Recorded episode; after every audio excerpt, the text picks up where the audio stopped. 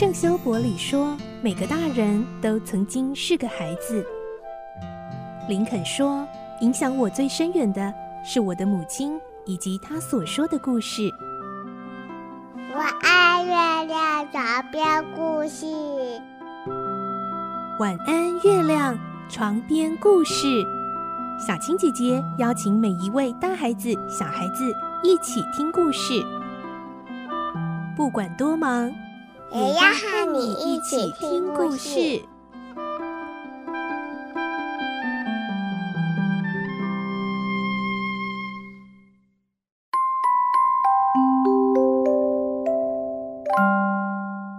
晚安，欢迎你和我们一起听故事。我是小青姐姐，我们继续来听《环游世界八十天》的故事。今天是第五集。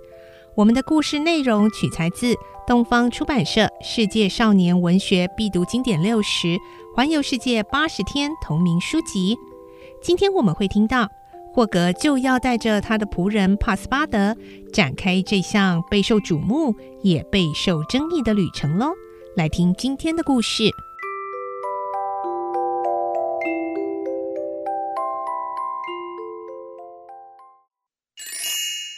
环游世界八十天第五集，展开旅程。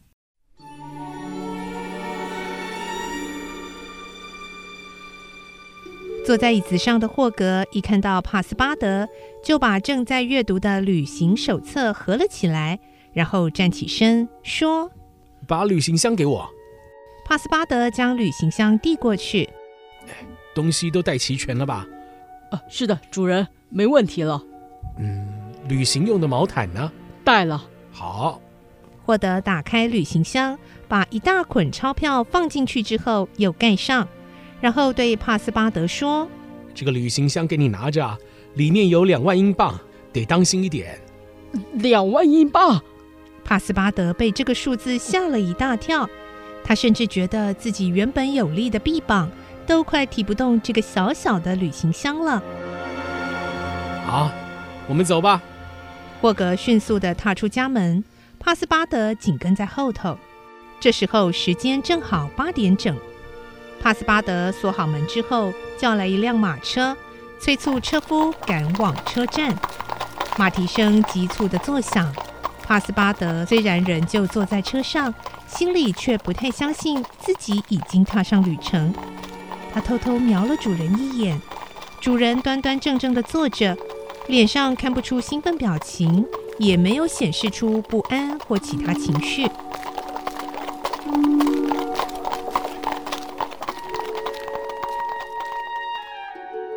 八点二十分，马车到达车站，主仆两人才下车，一个女人就迎上前来，她的背后站了个瘦巴巴的小孩，拉住女人的衣角跟着。女人可怜兮兮地向霍格乞讨：“先生，您行行好。”霍格看见女人和小孩衣衫破旧、蓬头垢面，脚上连双鞋也没有，于是从口袋里掏出刚才打牌赢来的二十基尼，然后说：“这些钱你收下吧。”“好，谢谢您。”女人喜出望外地向他道谢。帕斯巴德心中暗想。霍格先生的心地真是善良，对身份卑微的人也这么客气。随后，霍格交代帕斯巴德去买两张前往巴黎的头等火车票。当帕斯巴德回来时，与霍格打赌的那四位绅士，也就是史都华、弗纳肯、萨班、拉佛，也一起到车站为霍格送行。霍格对他们说：“我就要出发了。抵达不同国家的时候，我会请派驻当地的英国领事在护照上面签名，来证明我的确经过那儿。”好，拉佛点点头。啊，保重啊！萨班也拍拍霍格的肩膀，而史都华则是一副胜券在握的模样，说。好哈哈一八七二年十二月二十一日星期六晚上八点四十五分我们会在俱乐部等你届时啊不要迟到太久啊。哎我一分一秒都不会迟到的。那就等着瞧吧。霍格与帕斯巴德坐上火车八点四十五分火车准时出发。他们的座位在车厢的角落。霍格沉默地端坐着，帕斯巴德则专注地盯着怀中的旅行箱。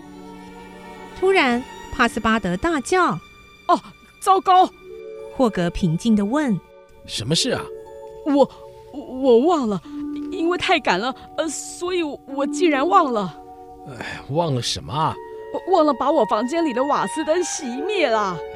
”“哎，这样子啊，瓦斯费就得由你来付了。”啊呃，应该的，应该的。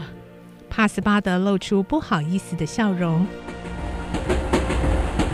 火车向前行驶着，窗外一片黢黑，丝丝小雨轻巧而安静的飘飞在夜色里。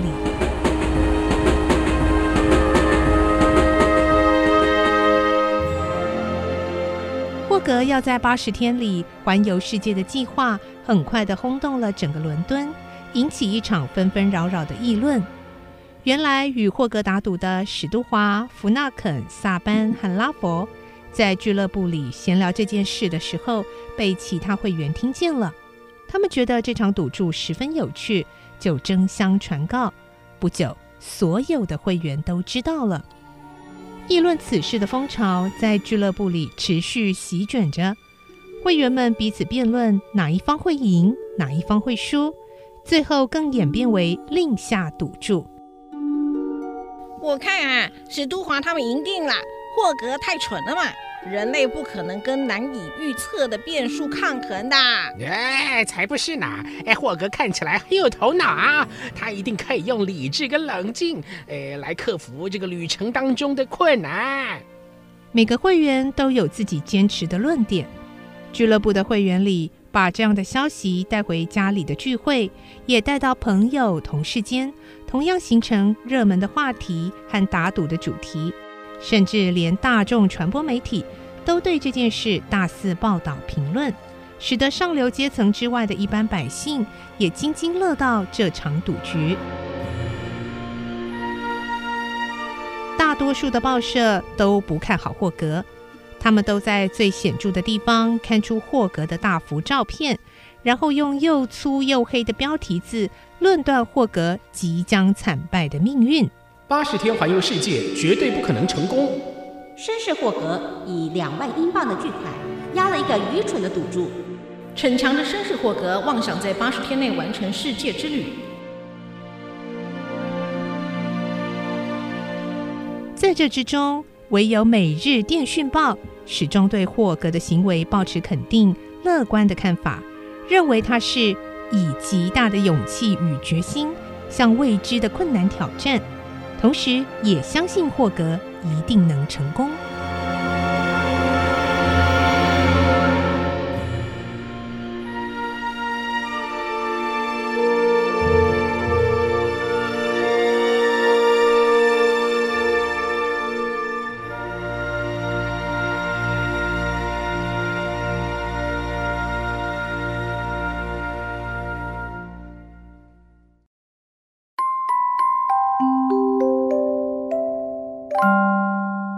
今天的故事就听到这里喽，明天再继续来听环游世界八十天的故事。